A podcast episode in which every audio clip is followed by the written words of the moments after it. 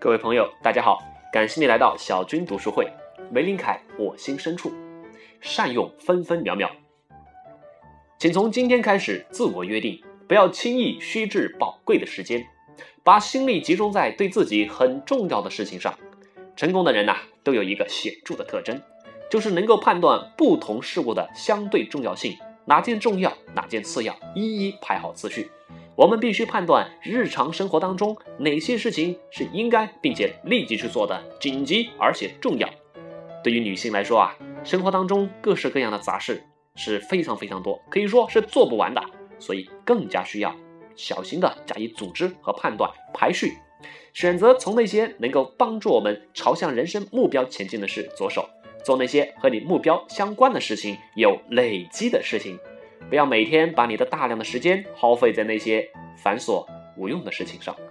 我曾经说过很多次，如果你有能力，并且渴望到外面去找工作的话，我应该鼓励你，你应该去找，你应该去做。因为待在家里面做一个家庭主妇，家务事是永远也做不完的。而且有一个很重要的观点，就是很多事情是不是你亲手完成的，并不是重要的哦。很多事必须亲自去做，但是大部分的事情啊，只要做完就行了。记着，比如说烫衣服，你的先生并不会从你亲手烫好的衣领中感受到你特别的爱心。所以，如果可以拿去洗衣店，如果可以请人代劳，那大量的这样的事情交给别人去做吧。一旦你自你把自己从这些繁琐的杂物当中解脱出来，你就会有大量的时间去思考，去安排你的工作，去做那些与你想要的事情之间有关的、有价值的事情，将一天的事儿安排好。把你的事业当成是你正式的工作，每天规划一场或两场美容课。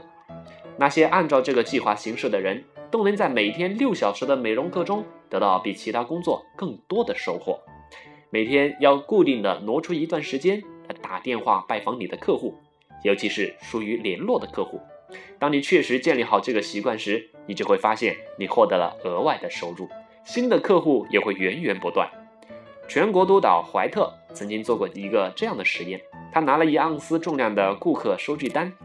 一一打电话给这些顾客拜访，并且继续成交。如果他从对这些顾客的销售中所得的所得的利润用黄金来比的话，远远超过一盎司黄金的价值。可见，客户收据真是无价，电话回访给你带来的收入是绝不能忽略的。从今天开始，进行一个自我约定。把每天的事情列成一个清单，然后进行判断，哪些是紧急重要的排在前面，哪些是可以不用亲自去做的，可以请人代劳，可以花钱让别人去做的，让别人去做吧。因为你的时间非常的宝贵，不要轻易虚掷宝贵的时间，将心力集中在那些对你将来、对你想要达成目标的事情有帮助的事情上，做有累积的事情。有人曾经说过呀，紧凑的一个小时。更胜于一天的白日梦。记住，让你的每个小时都能花的有价值吧。感谢大家收听，下一章再见。